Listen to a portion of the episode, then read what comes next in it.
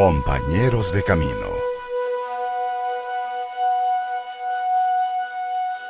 Y ahora le invitamos a compartir la vida de uno de nuestros compañeros de camino.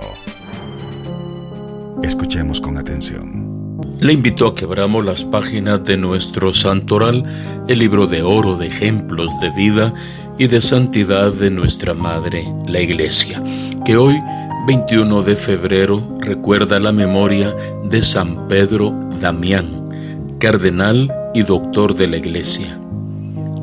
San Pedro Damián fue un hombre austero y rígido que Dios envió en un momento providencial a la Iglesia Católica, en un tiempo en el que precisamente se necesitaban buenos y santos predicadores que tuvieran el valor de corregir los vicios con sus palabras, pero sobre todo con su buen ejemplo. Él había nacido en Ravenna, Italia, en el año 1007. Quedó huérfano muy pequeño y un hermano suyo lo humilló terriblemente y lo dedicó a cuidar cerdos y lo trataba como al más vil de los esclavos. Pero de pronto un sacerdote, el padre Damián, se compadeció de él y se lo llevó a la ciudad y le costeó sus estudios. Fue así que en honor a su protector, en adelante él mismo se llamará Pedro Damián. El antiguo cuidador de cerdos resultó tener una inteligencia privilegiada y obtuvo las mejores calificaciones en los estudios y ya a sus 25 años era profesor en una universidad. Pero no se sentía satisfecho de vivir en un ambiente tan mundano y corrompido. Él dispuso a hacerse religioso. Estaba meditando cómo entrar a un convento cuando recibió la visita de dos monjes benedictinos de la comunidad fundada por San Romualdo, y al oírles contar lo seriamente que en su convento se vivía la vida religiosa, él se fue con ellos. Y pronto resultó ser el más exacto cumplidor de los severísimos reglamentos de su convento. Pedro se dedicó durante mucho tiempo de su vida a la oración, a la penitencia, buscando así la expiación de los pecados y sobre todo un acercamiento mejor a Dios. Luego, su cuerpo se debilitó porque se excedió un poco con la penitencia y fue ahí donde él entendió algo fundamental.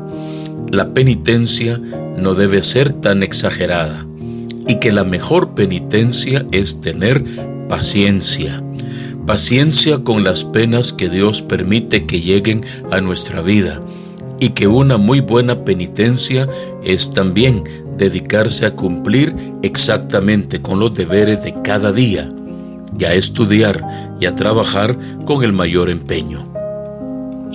Esta experiencia personal le fue de gran utilidad para luego poder dirigir espiritualmente a tantas personas que lo buscaban pidiendo consejo, auxilio y sobre todo dirección espiritual.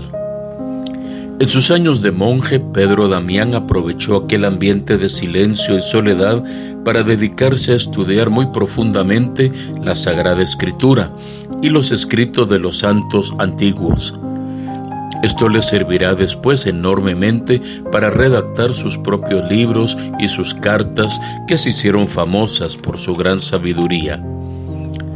Cuando no estaba rezando o estudiando, se dedicaba a labores de carpintería y con los pequeños muebles que construía ayudaba a la economía del convento.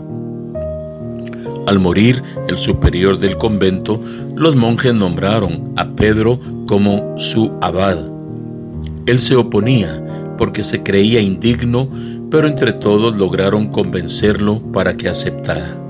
Él era el más humilde de todos y pedía perdón en público por cualquier falta que cometía. Y durante su ejercicio de autoridad como abad, produjo tan buenos resultados que de su convento se formaron otros cinco, y dos de sus dirigidos fueran canonizados por el mismo Papa. Santo Domingo Loricato y San Juan de Lodi. fue precisamente San Juan de Lodi el que escribió la misma biografía de San Pedro Damián. Muchas personas pedían su dirección espiritual. A cuatro papas le dirigió cartas muy serias, recomendándoles que hicieran todo lo posible para que la relajación y las malas costumbres no se apoderaran de la iglesia y de los sacerdotes. Criticaba fuertemente a aquellos que no vivían en santidad. Varios papas, sabiendo de la gran sabiduría, y de la admirable santidad del padre Pedro Damián le confiaron misiones muy delicadas. Y el mismo Papa Esteban IX lo nombró cardenal. El, el humilde sacerdote no quería aceptar este cargo, pero el Papa lo amenazó con graves castigos si no aceptaba. Y ahí, con esos oficios, obró con admirable prudencia, porque está comprobado que el que es obediente siempre obtiene victorias. Resultó que el joven emperador Enrique IV, por ejemplo, quería divorciarse y su arzobispo por temor se lo iba a permitir.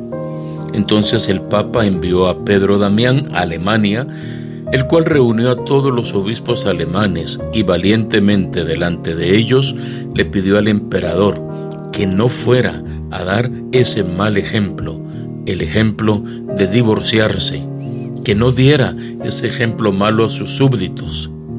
Y fue así que el rey Enrique IV decidió no divorciarse. Sus homilías eran escuchadas con mucha emoción y sabiduría. Sus libros eran leídos con gran provecho espiritual. A muchos papas les cautivaba precisamente su sabiduría.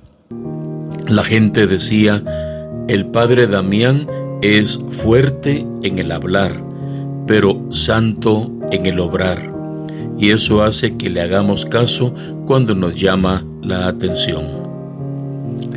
Lo que más le agradaba era retirarse a lugares solitarios para rezar y meditar y sentía una santa envidia cuando miraba que habían otros monjes que tenían más tiempo para dedicarse a la oración y a la meditación. Él no lo podía hacer por sus múltiples oficios. Otra labor que le agradaba muchísimo era ayudar a los pobres.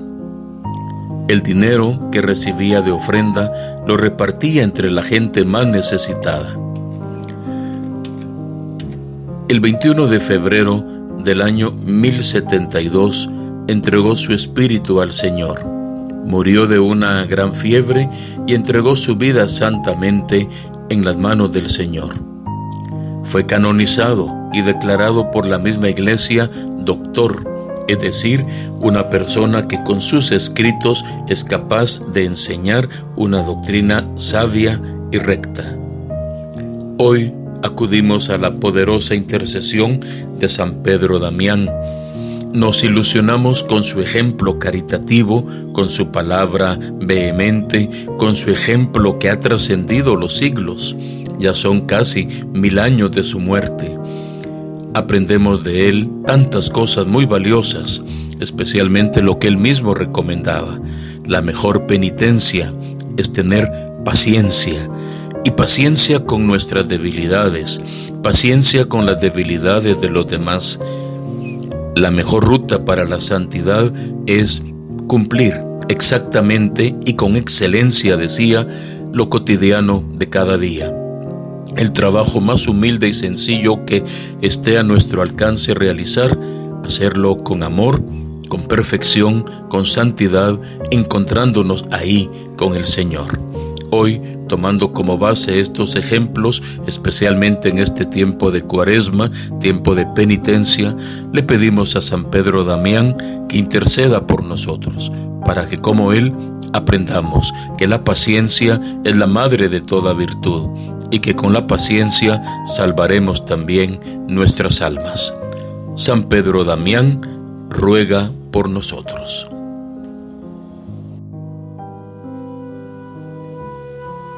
Hemos llegado al final de nuestro programa.